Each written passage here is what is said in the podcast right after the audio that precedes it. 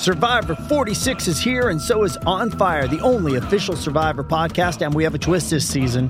The winner of Survivor 45, Dee will be joining us every week. We're going behind the scenes of the biggest moments, the how and the why things happen, and the strategy and analysis you can only get from someone like me, a Survivor winner. Listen to On Fire, the official Survivor podcast, wherever you get your podcast. This episode is brought to you by Paramount Plus. Get in, loser! Mean Girls is now streaming on Paramount Plus. Join Katie Heron as she meets the plastics in Tina Fey's new twist on the modern classic. Get ready for more of the rumors, backstabbing, and jokes you loved from the original movie with some fetch surprises. Rated PG 13. Wear pink and head to ParamountPlus.com to try it free. Escúchalos con la aplicación La Música. La música. Música. Donde quiera que esté. Let me break it down for you. Ellos son Omar y Argelia en Mega 96.3. Vamos a continuar, como siempre lo hacemos en familia, cada mañana aquí en La Mega, la que se pega. Escucha esto, familia, eso está interesante. En la última década hay un aumento del 530% en casos de sobredosis infantil de melatonina. ¿Qué, qué co- porcentaje dice? 530% es el aumento en los últimos 10 años. Wow. Ahora, sabemos que el nene se come sus pistachos para que le entre la Ah. melatonina y se vaya a Pero dormir. es el nene, El mira qué edad tiene. Eh, pero un son- niño ¿Estos son qué? ¿Gummies? Son Ah. gummies, así es, Oh, es, es en man. forma de gummies. Yo creo que por eso, Omar, es, se ha visto el incremento garrafal, porque vienen en forma de gomitas y saben, pues tú sabes, a dulce, con su azuquita y todo el rollo, sabe muy rico. Y es por eso también, y aparte los pomos se ven muy atractivos para los niños. La pregunta como mamá es, ¿por qué darle tanta melatonina a los niños? ¿De verdad están tan inquietos y no pueden dormir? Bueno, vamos a escuchar a una experta que nos platica de que la, me- la melatonina no está regulada por la FDA. Escucha esto, es muy interesante. Bueno, a diferencia de otros medicamentos, este, el de la melatonina que lo usan para que se vayan los pequeños a dormir, no está regulado por la FDA. Bueno, pues ahí está lo que dice la experta, así que mucha precaución. Lo que dice Argelia hace rato de que sí, a lo mejor los niños están o muy molestosos o no quieren dormir y les dan la melatonina, pero hay que controlar, chicos, esto. Y sí, mira, lo, lo que pasa también es que les provocan después es- esos efectos de náuseas, somnolencia. Yo una vez, una vez, y ya de adulta, ¿eh? Obviamente esto fue hace como unos 10, 15 años, creo, quiero pensar, me tomé melatonina porque me dio un episodio de insomnio, una temporadita. Ok. Y no más. Una vez tuve para decir no más. Todo el día siguiente andaba como, como ¿sabes cómo andaba? Dormilona. Como groggy. zombie. Ajá, Groggy, la palabra yeah, es groggy. yeah. I was very foggy, was very groggy. O sea, sí dormí, sí me noqueó, pero al día siguiente no era yo. Sentía Sí. como que era un fantasmita ahí volando. ¿Qué pasó con las galletitas y la leche calientita antes de acostar? Mm. Antes era la melatonina de los pobres nenes. Ándale. Pero ahora ya la melatonina, ah, sí, también el otro día que yo no podía dormir, eso fue el año pasado, ¿te acuerdas, amor, que mi mamá me dio unas, unas gotitas de melatonina? Sí, Me las sí, tomé sí. un par de días y ya paré de tomarlas. Es que sí es increíble lo que, el efecto de, Sí, secundario, ¿no? Es que uno no puede depender de las drogas para eh, No. No conciliar el sueño. Esto eh, debe ser algo normal. Pero en los niños, ahí está grave niños, el sí. asunto. Delicado, mamá papá, pongan atención a eso, ¿ok? Bueno, a mi querido nene, a- al rato te toca tu porción de pistachos. Pero mira, esa es una melatonina natural. Porque los pistachos tienen mucha melatonina. Ay, Dios mío. Hoy no más. Estas son rolas, señoras y señores. Del gran Miguel Bosé. I love Miguel Bosé. El palomo se I ríe. love. No, yo también. Somos amantes de, de Miguel Bosé. ¿A poco no? Ah, Es, es un tipazo. Un tipazo. hoy no más. Miguel Bosé hace unas semanas sufrió un, asalto en su residencia con su familia, con sus hijos. Vivió momentos muy, pero muy intensos, de mucho temor. Llegaron y se robaron todo. Después salieron algunas teorías de que esto fue armado, fabricado, porque pensaban que estaba escondiendo a una chica que es buscada por la justicia mexicana. Ah, y cuando se dieron cuenta de que no estaba esta persona, eh, simularon de que se trataba de un robo. En fin, tantas cosas que han salido de esa situación de Miguel Bosé. Lo que sí sabemos es de que la pasó muy mal y su familia, imagínate. Ay, no. Llegan en la feo. madrugada, pum, a punto de pistola y zas, zas, zas, zas, la cosa se No, pone no. muy loca. Horrible, y más cuando los niños están en casa, ¿no? Sí. Sí, no. Miguel Bosé se presentó en un programa que se llama El Hormiguero. Ah, sí, de los más populares en España. Esto para promover su nuevo documental que se llama Bosé Renacido. No tiene nada que ver con lo que acaba de vivir.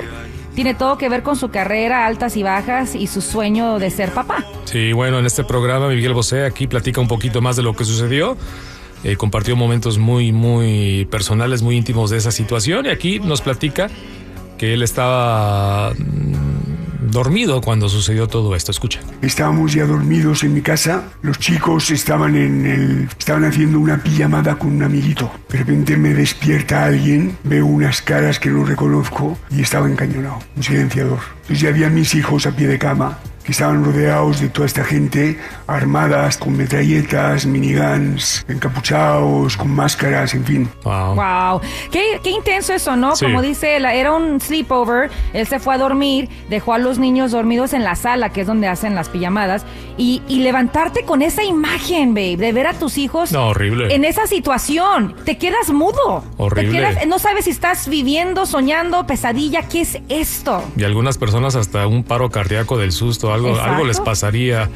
Bueno, aquí un poquito más de, de Miguel Bosé, donde describe lo que pasó en esa madrugada, en esa noche, cuando llegaron a su casa con su familia a supuestamente asaltarlos.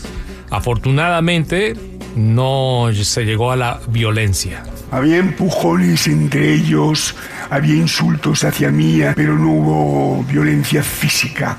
Ah, a un determinado momento yo, yo estaba súper lúcido y le dije, ¿qué queréis? Y me dijeron todo lo que podamos llevarnos de valor y además una cifra que nos han dicho que en esta casa hay. Yo dije, esa cifra no la tienen nada más que los narcos.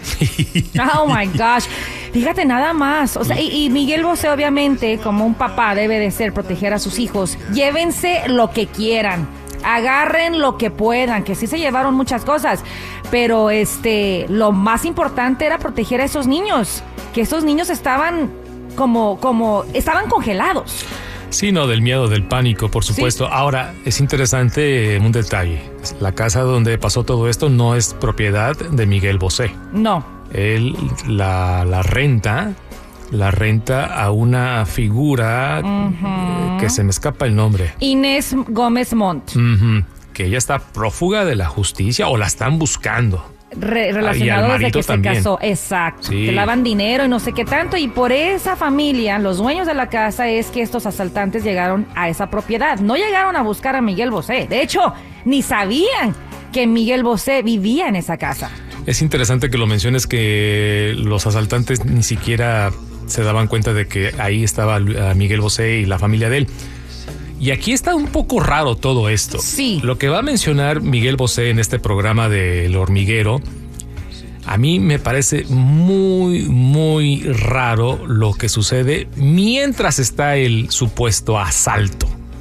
Que uno de los eh, rateros reconoce a Miguel Bosé, la figura que es, el cantante que es, y en medio de todo eso le pide una fotografía, le pide una selfie. Qué loco, ¿no? A mí me parece todo esto muy loco, Argelia, escucha. Les di todo lo que tenía. A un determinado momento, yo por decirte que no sabían dónde iban, se me queda el jefe mirando y hace así. Mira a los otros y dice, chavos, este es Miguel Bosé. Yo digo, "Mm, sí, se quita la máscara y dice, yo soy tu fan. Entonces yo me quedé y dije, bueno, pues entonces mira, vamos a llevar las cosas por buen camino o se acabaron los conciertos. I don't know, I don't Fíjate, know, I don't know. Este, pero te este digo una detalle, cosa. este detalle, Argelia, está un Pero- poco macabro. Eh, Yo escuché gran parte de esta entrevista y de verdad que ese momento de alguna manera, yo sé que suena muy loco, pero de alguna manera ese momento le da calma y tranquilidad a Miguel Bosé y a la familia. Porque cuando el jefe, como él dice, reconoce que es Miguel Bosé y se quita la máscara y le dice es que yo soy tu fan y de paso le pide una selfie, es cuando entra la táctica de Miguel Bosé encaminar a este chavo, decir, llévese lo que quieran, te camino por acá, te, te doy la selfie, pero no toquen a mis hijos. Y los niños se tranquilizan y Miguel Bosé también. Es, es el momento, Hmm. es como el parteaguas del momento de tensión en el hogar. Yo lo veo de una manera distinta, al contrario, porque si se dan cuenta, oye, es Miguel Bosé, de Es la también- importancia de lo que significa Miguel Bosé, y capaz que secuestran a todo mundo.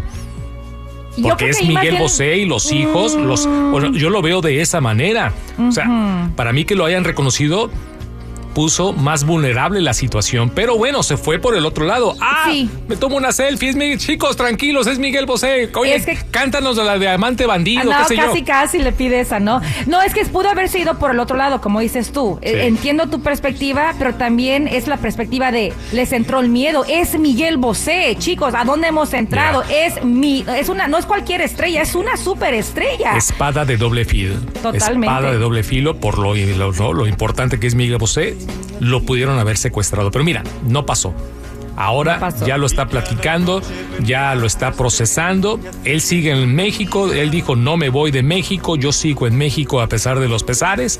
Sí. Y ahora ya tiene la calma como para en una plataforma pública poder contarle al público lo que pasó esa noche con su familia. Y luego mira, lo que iban los asaltantes, Omar, a robar cosas. Ya. Dicen que se, entre las cosas que se llevaron se fueron unos cuadros de, de Pablo Picasso, del gran pintor, porque Miguel Bosé, Miguel Bosé eh, eh, forma parte de la familia de Picasso. Pues ¿dónde vivía? ¿En un museo? ¿Qué? ¿En el museo No, de- pues- de, Frida Kahlo, Pablo Picasso? ¿Qué está pasando aquí? Tenía, tenía obras de arte de su familiar Picasso. Entonces, de que se llevaron cosas con muchas, muchas cosas costosas, se las llevaron. Y a eso, lo, es a lo que iban. No Ya. iban por Miguel Bosé, no Bueno. iban a secuestrarlo, pero qué valentía de Miguel Bosé por fin hablarlo en esta entrevista para promover su serie, su documental más bien dicho, Bosé Renacido, que muy pronto estará en Netflix. Muchas preguntas. Se tomó la selfie, le firmó algunas cosas. Oye, hablando de Picasso, van a subastar una eh, obra de Picasso.